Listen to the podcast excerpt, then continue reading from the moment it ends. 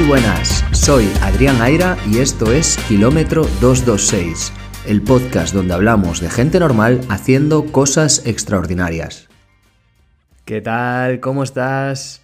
Bueno, espero que vaya todo muy bien, que estés pudiendo entrenar, que estés saliendo a correr con muchas ganas y disfrutando mucho del deporte. Yo por mi parte sigo envuelto en la preparación del Ironman y bueno, hoy te voy a hablar de la última competición que disputé en Albacete, el Campeonato de España de Duatlón, Liga de Clubes, Campeonato de España de Duatlón, que en este caso fue por equipos, en el cual pues viajamos a Albacete y fui allí para hacer un Duatlón Sprint. Si me sigues en Instagram, arroba adriaira, seguramente hayas podido ver alguna foto o algo de lo que subí esos días. Bueno, básicamente esos dos días que estuve en Albacete en realidad fue una mañana que se pasó muy rápido y en la que pudimos disfrutar de un ambiente brutal, como no podía ser de otra manera siendo un campeonato de España. Así que bueno, ya hace casi dos semanas de ese evento y lo tenía pendiente, así que te voy a contar cómo lo viví, cómo lo corrí y sobre todo qué aprendí, que fue mucho. Vamos allá. Pues el pasado 4 y 5 de marzo estuve en Albacete, estuve en Albacete viernes y sábado y fuimos allí para, para disputar el Campeonato de España de Duatlón. Albacete, para que lo sepas, pues eh, está separado de Vigo por 850 kilómetros de distancia que bueno, en coche serían unas nueve horitas del tirón. Nosotros tuvimos que ir en furgoneta al ser varios y tener que llevar todas las bicicletas, todo el equipamiento, etcétera. Así que bueno, fuimos en una furgoneta bastante grande eh, y claro, no se puede viajar al mismo ritmo que en coche. Así que nos llevó 10 horas prácticamente, algo más, llegar a, llegar a Albacete, porque además tuvimos que pasar por Valladolid a recoger a una compañera que, teníamos que recoger allí para poder llegar a Albacete todos. Y bueno, eh, la verdad, un viaje largo, pero al final de estas cosas eh, se saca mucho. Porque es cierto que cuando te lo planteas, pues obviamente siempre da pereza, ¿no? Pensar en 10 horas en coche. Pero después, una vez que estás metido, pues siempre salen conversaciones, risas, bromas. Y la verdad es que dices, valió la pena, volvería a hacerlo. Eh, nosotros competíamos con el Club Mar de Vigo en tercera división. Eh, las divisiones eh, van establecidas, bueno, primera, segunda, tercera división. Tercera división es obviamente la más baja y todos los equipos que estaban allí tenían un único objetivo, que es el de intentar pelear por el ascenso en esta liga de clubs. La liga de clubs se compone de varias, varias fases, varias rondas de este campeonato de España de duatlón, en los cuales tienes que ir participando con el club en las diferentes pruebas, sumando puntos y a final de la liga, pues los dos clubes que más puntos obtienen son los que logran esa plaza, esas dos plazas de ascenso que hay a segunda división. Decir que, bueno, es bastante complicado eh, conseguir ese premio, conseguir ese ascenso, porque tienes que ser rápido, tienes que ser bueno y además tienes que ser consistente y poder permitirte, a nivel de estructura, viajar a todas las competiciones. Así que, bueno, no es sencillo y está claro que hay clubes que, hacen mucho esfuerzo y este era el caso del Mar de Vigo, que era sin duda un esfuerzo el de enviarnos allí a, un equipo de chicos y chicas a correr, además, dos equipos, con lo cual, pues oye, eh, es un esfuerzo y también es de agradecer poder vivir esa experiencia, porque sin duda, sin duda lo pasamos muy bien. Y bueno, em, Viaje a Albacete, como decía, en furgoneta. Eh, salimos de Vigo el viernes al mediodía y llegamos a Albacete el viernes a la noche para cenar, acostarnos eh, y a dormir, porque al día siguiente, sábado, a las seis y media de la mañana sonaba el despertador, nos tocaba ponernos en pie. Ni siquiera estaba el desayuno como tal ya montado, pero bueno, nos prepararon en el hotel eh, muy amablemente un croissant, un café, unas tostadas, lo que hiciese falta. Y bueno, eh, todavía con el estómago un poco lleno de la cena, pero bueno, con un cafecito eh, ya se iba mejor. Y nada, nos dirigimos hacia Albacete porque no estábamos precisamente en Albacete ciudad. Nos tocaba pues recorrer un, recorrido de 20 minutos o así en, en coche. Y hasta allí nos fuimos para estar sobre las 7 de la mañana en Albacete, 7 y media de la mañana en Albacete, porque a las 8 ya empezaba el control de material. Así que tocaba entrar a las 8 a la zona de transición y a las 9 ponernos a correr. Y, y así fue. Pero antes quiero hacer una pausa para contarte un poco cuál era la competición. Nosotros participábamos en el Campeonato de España de Duatlón. Duatlón Sprint, ¿vale? Esto quiere decir que es una competición, como podrás imaginar, de muy corta duración, ¿vale? Mm, alrededor de 50 minutos los más rápidos, una hora lo normal y un poquito más de una hora aquellos pues, que lo completan en más tiempo. Y bueno, una competición súper breve, muy corta, muy explosiva, en la que la velocidad es la base de todo. Las distancias y los segmentos son 5 kilómetros de carrera a pie iniciales, después dejas las zapatillas de correr, te pones el casco, coges la bicicleta y recorres 20 kilómetros en bicicleta y vuelves a la zona de transición, a la zona de boxes, para dejar la bicicleta, ponerte las zapatillas y volver a correr, en este caso 2,5 kilómetros de carrera a pie. Decir que las distancias no son exactamente estas, están publicadas en la página de la FETRI, de la Federación Española de Triatlón, y son algo así como 4,9 kilómetros de carrera a pie, 18 eh, kilómetros y algo más eh, en bicicleta, casi 19, y son 2,3 kilómetros de carrera a pie al final, 2,35, casi 2,4. Bueno, en la carrera a pie las distancias son prácticamente completas, salvo pues eso, 100 metros menos. Y en la bici sí que es cierto que eran 4 vueltas de 4,8, así que bueno, 19 kilómetros aproximadamente. En definitiva, una prueba muy explosiva en la que sí se permite drafting, ¿vale? esto es que en la bicicleta puedes coger grupo, puedes ir a rueda, por tanto no puedes llevar bicicleta de triatlón, no puedes llevar acoples, tienes que llevar una bicicleta convencional sin acoples. Y como ya imaginarás, pues coger grupo en bicicleta es muy importante. Si estás acostumbrado a ver triatlón, especialmente, bueno, la distancia más famosa es el triatlón olímpico, que es el que se corre en las Olimpiadas, eh, es como este, eh, un poquito más de distancia en ese caso, pero es un, es un triatlón en el que puedes ir a rueda y verás grupos de ciclistas eh, en el segmento de bici que van juntos y por tanto, pues ya te digo, si no estás acostumbrado a rodar en bicicleta, que sepas que cuando se va en grupo el efecto aerodinámico hace que la sensación de esfuerzo sea mucho menor, pero no solo es la sensación, tú tus pulsaciones, la potencia que ejerces es mucho menor para rodar a la misma velocidad. Por lo tanto, te cuesta menos esfuerzo ir más rápido cuando vas en grupo. Por eso es tan importante en el dualón sprint, en las distancias sprint de triatlón, de dualón, etcétera, ir en grupo y coger un buen grupo. Y respecto a la diferencia entre un dualón y un triatlón, pues ya lo imaginas, ¿no? No sé nada, esa es la, esa es la diferencia. No tienes que nadar, no tienes que mojarte, así que simplemente correr y bici. Eso hace que sea una prueba muy atractiva para un perfil de deportista que normalmente no se acerca, no se acerca al triatlón. Seguramente alguno de los que está escuchando esto eh, sea de ese tipo de personas, de los que dicen, yo es que haría triatlón, pero no me gusta nadar. Yo es que haría triatlón, pero no sé nadar muy bien. Vale, si eres de esos o de esas, pues que sepas que el duatlón es la prueba para ti pero además que sepas que es la prueba en la que muchos atletas que normalmente no practican triatlón sí se suman a esto del multideporte. ¿Por qué? Porque hay atletas que corren mucho, que corren muy rápido y que salen esporádicamente en bicicleta, que pueden aguantar en buenos grupos y por tanto pueden hacer esos segmentos bastante rápido. Así que bueno, como ya imaginas, estamos hablando de un perfil de deportista que dedica mucho más tiempo a correr y por lo tanto corre muy rápido, ¿vale? Esto no lo digo porque me parezca ni mal ni bien, sino porque marca mucho el ritmo de una carrera y es que al poder atraer a gente que normalmente no participa en pruebas de triatlón, el nivel de la carrera a pie es muy alto, la gente corre muy rápido y esto era algo que a mí ya me habían dicho pero no fui consciente hasta este día, hasta este campeonato de España de duatlón. Obviamente, cuando hablamos de un campeonato de España no estamos hablando de una prueba popular, aunque mi nivel y el de alguno más sea bastante popular, pues el que se respiraba allí en el ambiente no era para nada popular. Después también hablaremos sobre esto.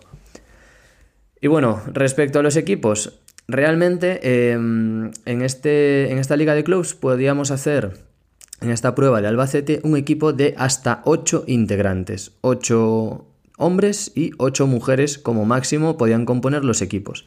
Si éramos 8, pues éramos 8 personas puntuando en cada equipo, por tanto, más puntos para el club en esa liga de clubes. Por eso es muy importante llevar el máximo número de duatletas, en este caso, a ese tipo de pruebas, porque aunque lo hagas relativamente lento o más lento que otro compañero o compañera, pues siempre sumas puntos y en esa liga cada punto es, es bienvenido. Así que, oye, ese es un primer aspecto a tener en cuenta.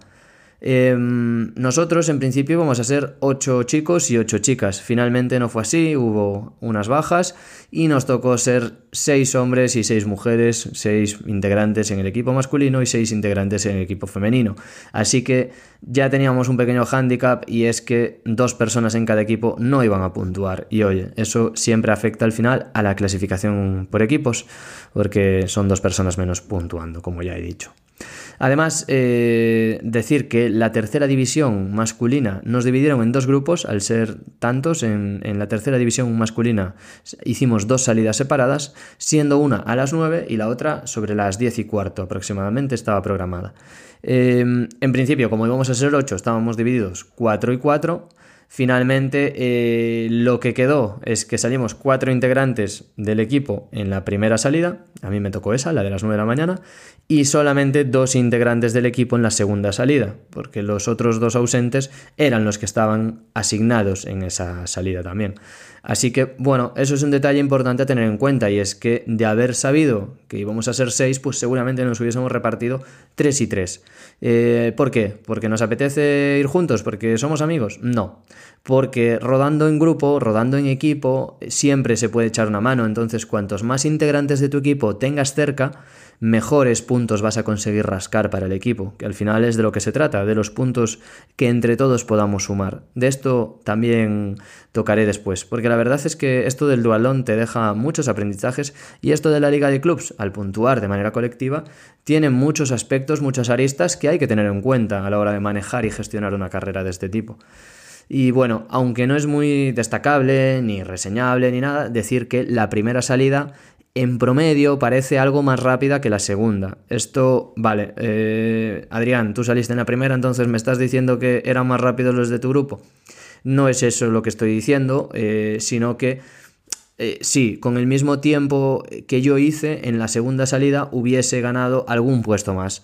Esos datos no son extrapolables porque al final cada carrera tiene sus circunstancias, tiene sus dinámicas, incluso puede cambiar el viento, puede llover, no fue el caso, ¿vale? Sí que es cierto que el viento iba en aumento, pero no parecía reseñable entre la primera salida y la segunda salida. Sí que le pasó a las chicas, que ya les soplaba más viento.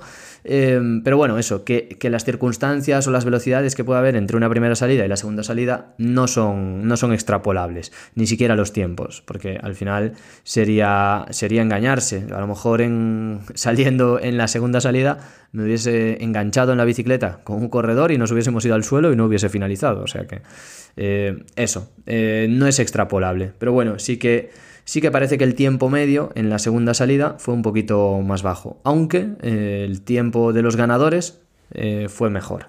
Pero bueno, son datos sin más que no tienen mucho más, mucho más detalle. Sí que es importante eh, lo que decía, intentar bascular o equilibrar los equipos de tal forma que coincidan integrantes que puedan maximizar el efecto a costa de trabajar en equipo. ¿Vale? Eso es, es un detalle importante. Y vamos a hablar de mis resultados. ¿Cómo me fue la carrera a mí? Pues la verdad, por mi parte, yo llegué con buenas sensaciones, con buena condición, tenía muchas ganas de esta carrera, me lo tomaba como un test, como un aprendizaje, porque es algo muy diferente a lo que estoy entrenando. Te recuerdo que yo estoy entrenando para un Ironman, para larga distancia, para competición sin drafting, para una prueba de muchas horas, y este caso pues era una prueba rápida, explosiva, de una hora apenas, en la que no te daba tiempo ni a pensar. De hecho, ya te lo anticipo, uno de mis grandes errores es haber pensado demasiado. ¿vale? Vamos con números y por mi parte la verdad es que muy contento con los números y ritmos que saqué. Corrí el primer 5000, el primer 5K a un ritmo aproximadamente de 3 minutos 40 segundos el kilómetro. Completé ese segmento en 18 minutos y 9 segundos. Eh, me tocó entrar a la zona de transición, a la T1. La verdad, eh, mi sensación en la T1, que estaba haciendo las cosas bien. No era una transición muy rápida, pero tampoco una transición lenta. Esa fue mi sensación. Cuando me fui a ver los tiempos, tiempo en la T1, 1 minuto 38 segundos. ¿Cuánto tardaron mis rivales directos? Pues los que quedaron inmediatamente por encima de mí o inmediatamente por debajo de mí tardaron alrededor de 1 minuto y 20 segundos. Por lo tanto estamos hablando de 15, 18, incluso 20 segundos que perdí en la T1 con mis competidores, con mis eh, principales rivales en cuanto a tiempo. Es decir, la gente que hizo el tiempo más cercano al mío, en T1 me sacó casi 20 segundos de media. Eso es mucho tiempo. En una competición tan corta es mucho, mucho tiempo. Y eso sin duda marca mucho la diferencia. ¿Por qué? Porque perdiendo ese tiempo lo que me ocurrió es que salí al segmento de ciclismo sin grupo. Ups. Sí, me tocó hacer la bici en solitario y bueno, una bici que me salió en 32 minutos y 12 segundos y a una velocidad aproximadamente de 35 km por hora. La verdad, muy contento. Em, yo hago salidas largas en bicicleta a estas velocidades, alrededor de los 35 km por hora, incluso en el desafío Islas Tíes, que era un media distancia, lo hice por encima de los 35 km por hora. Em, lo que pasa es que, claro, es un circuito muy diferente. Este del Dualdón de Albacete era un circuito de cuatro vueltas. Cuando das cuatro vueltas a un circuito y completas solo 20 kilómetros, estás girando constantemente. Y además, en cada vuelta había, asimismo, varios giros en varios puntos, en varios conos, giros súper cerrados. Eso hace que el ritmo de giro sea bastante lento. Apenas tienes rectas en las que puedas coger velocidad constante, acelerar y subir la velocidad. Así que, bueno, en ese sentido, la verdad era un circuito con bastantes giros y que al final pues se hace un poco más lento. Sí que es cierto, y esto es muy positivo, es que notaba yo que el asfalto agarraba. Esto no siempre pasa y además cuando sales de Galicia a veces lo notas, porque aquí, ya sabes, llueve bastante, por tanto necesitamos que el asfalto tenga mucho grip, tenga mucho agarre. Y luego sales a otras zonas, sobre todo del sur, etcétera, que quizás se nota que, agarra menos eh, el asfalto, ¿vale? En este caso la verdad es que en Albacete estaba muy bien y, no, no, hubo, no hubo problemas. Sí que es cierto que yo tuve un susto en uno de los giros, en la, en la primera vuelta, además, terminando la primera vuelta en uno de los giros, llegué muy apurado, frené tarde para intentar acercarme a la gente que llevaba adelante, intentar adelantar y la verdad es que no era necesario apurar tanto la frenada. Se me fue la rueda atrás y estuve a punto de irme al suelo al nivel de que la gente que estaba allí, de espectadores, dijeron un uy, y la verdad es que sí, eh, salvé y no me fui al suelo, pude continuar, así que, oye, no lamentamos más consecuencias.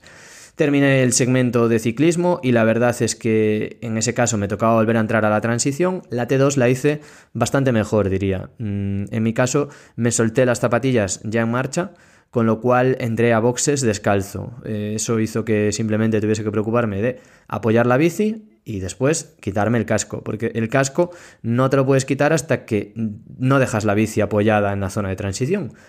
Me calcé las zapatillas y me puse a correr. Completé la T2 en un tiempo de 1 minuto 5 segundos. La T2 obviamente es más sencilla, se hace mucho más rápido. Y bueno, hice eso, 1 minuto 5 segundos y mis rivales hicieron pues alrededor de los 55 segundos. De nuevo, perdí 10 segundos. Eh, así que bueno, mi sensación, buena. Los datos los vas a ver y se podía hacer bastante mejor. No estoy hablando de que los, de que los mejores duatletas me metieron 10 segundos, no, no, es que los que quedaron alrededor de mí me metieron 10 segundos. Los mejores duatletas me metieron 25 segundos, pero fácilmente en, en la T2 y en la T1 ya ni te cuento. Me calcé de las zapatillas, salí a correr y me tocaba el último segmento. Te recuerdo que eran aproximadamente 2,5 kilómetros. En este caso eran 2,35 exactamente, que completé en un tiempo de 7 minutos y 51 segundos para entrar ya en meta. El ritmo de ese segmento, 3 minutos y 20 segundos el kilómetro. Así que no está nada mal. Yo no puedo estar más contento. O sea, correr, hacer la bici, bajarme de la bici, ponerme a correr. Y oye, vale, que son menos de dos kilómetros y medio, que se pasa en un momento, que se pasa volando, sí, bueno, pero corrí a 3.20, mm, no está nada mal. Yo la mayoría de las veces no hago las series a este ritmo, así que oye, poder correr así pues, es una alegría. Pero a pesar de esa sensación, lo cierto es que mi posición en la tabla final, pues te lo digo, puesto 94 ¿De cuántos corredores? Pues 120 en total, 120 corredores. Así que ya ves, eh, me tocó ser el vagón de cola prácticamente.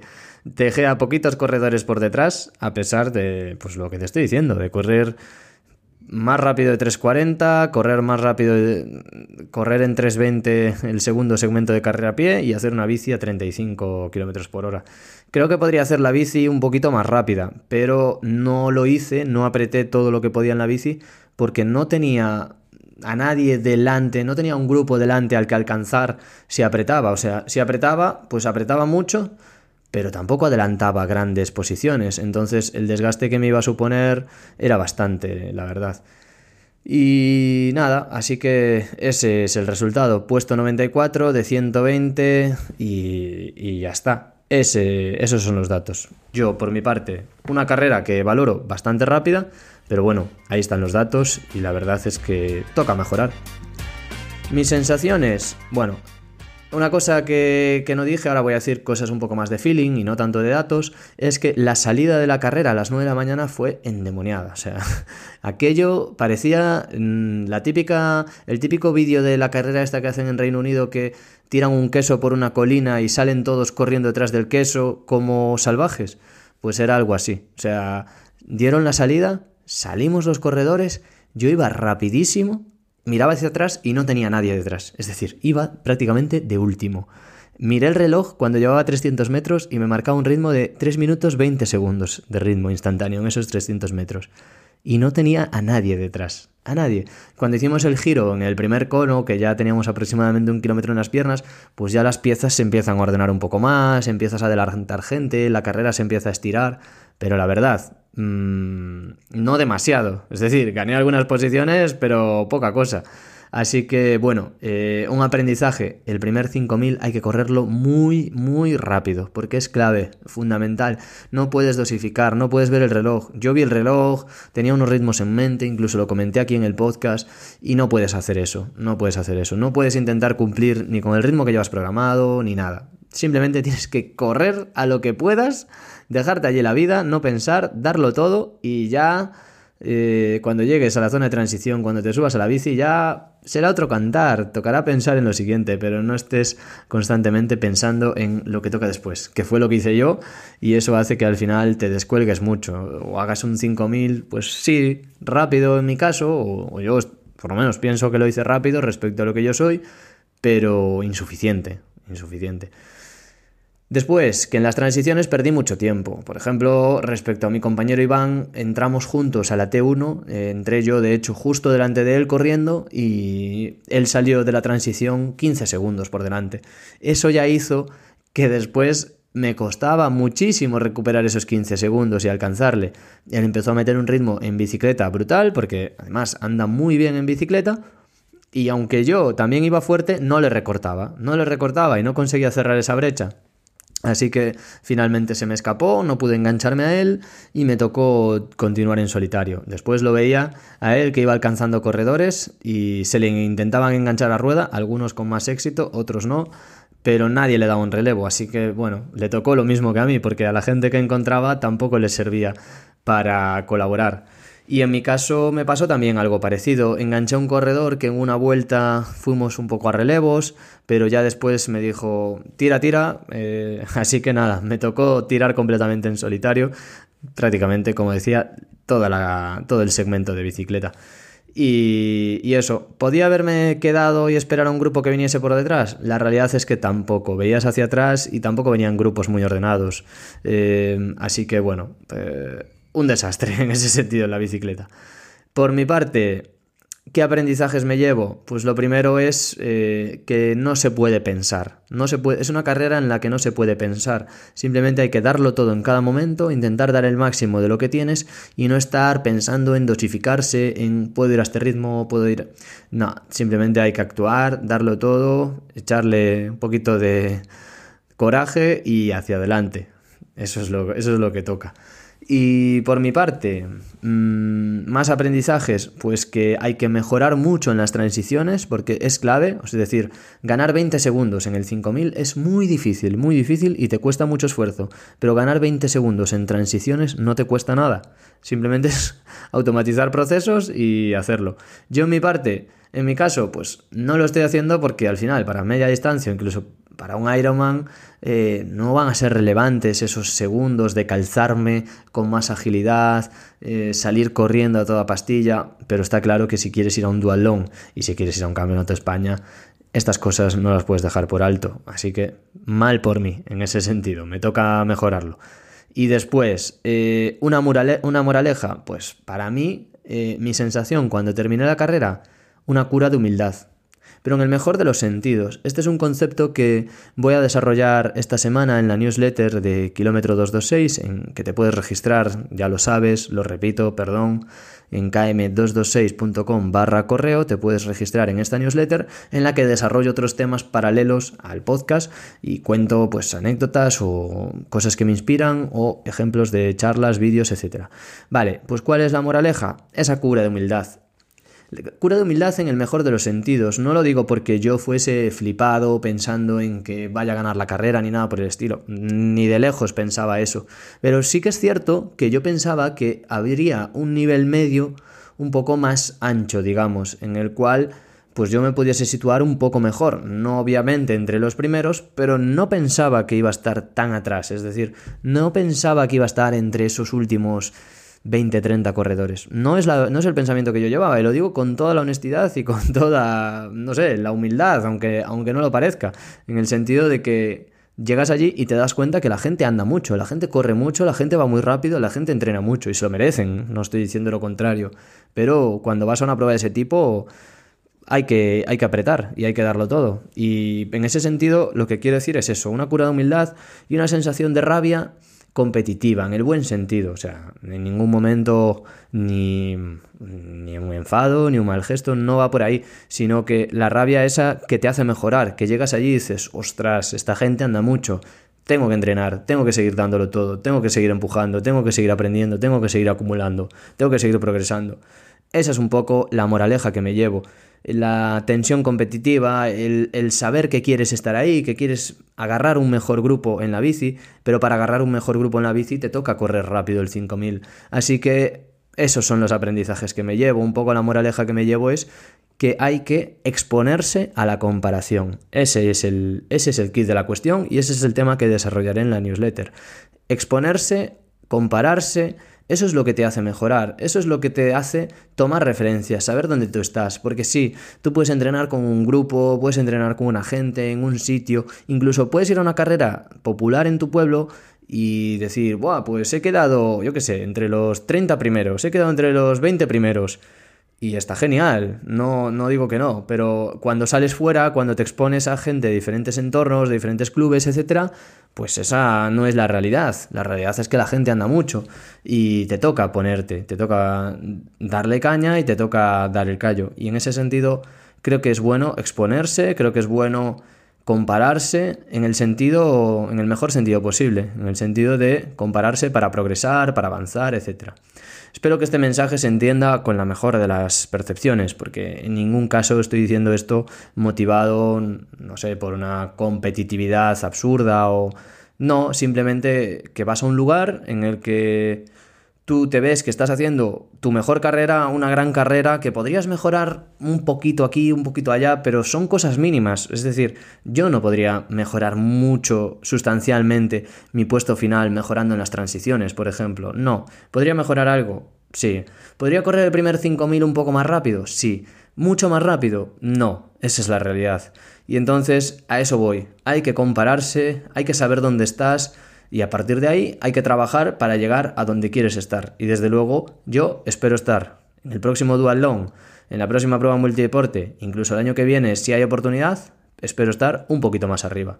Y si no lo estoy, no pasará nada. Sé que habré hecho todo lo posible y si no es así, pues será por las circunstancias que sean. Pero un poco esa es la sensación que te queda. Y creo que es bueno, ¿no? Es bueno, porque cuando vas a competir De eso se trata, de fijarte, de marcarte objetivos, de querer hacerlo mejor. Yo soy así, es decir, habrá gente que entienda el deporte de otra forma, que no tenga esa tensión competitiva, que simplemente le valga con estar satisfecho consigo mismo. Yo lo estoy, estoy muy satisfecho conmigo mismo, pero es cierto que me queda ahí la espinita de decir, joder, ¿cómo corre esta gente? Y eso es guay, yo creo que eso es guay, o al menos a mí me gusta. Espero que te haya gustado este podcast, espero que te haya gustado esta crónica. He intentado hacerla lo más visceral posible, lo más natural posible, así lo he vivido. De hecho, seguramente muchos de los amigos con los que he ido comentando esta prueba estos días eh, que no han estado allí, seguramente estos mensajes le encajen con cosas que yo les he dicho, con frases que yo les he dicho, así que bueno, he intentado contarlo de la manera más fidedigna posible, de la manera más natural posible y por mi parte aquí queda el relato de este Campeonato de España de Dualón por equipos, Liga de Clubes 2023 en Albacete.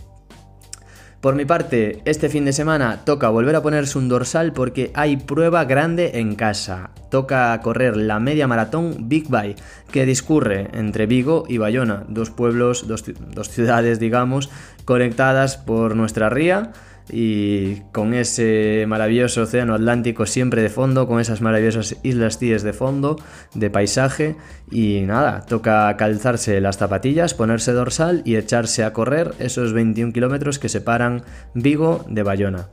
La verdad es que es una prueba que tengo muchísimas ganas de correr porque, bueno, es la prueba más importante que hay por aquí en, en, tema de running, en tema de correr. Es la prueba más famosa, la prueba más importante y yo por ahora no la había corrido. Así que, bueno, me toca esperar hasta este próximo domingo, ponerme el dorsal e intentar hacerlo lo mejor posible. ¿Qué expectativas llevo para esta carrera? Pues la verdad es que muy complicado decirlo, porque ahora estoy volcado completamente en el triatlón, en la larga distancia, apenas estoy haciendo entrenamientos específicos, rodajes a umbral, series largas. Es muy complicado ahora mismo saber dónde estoy.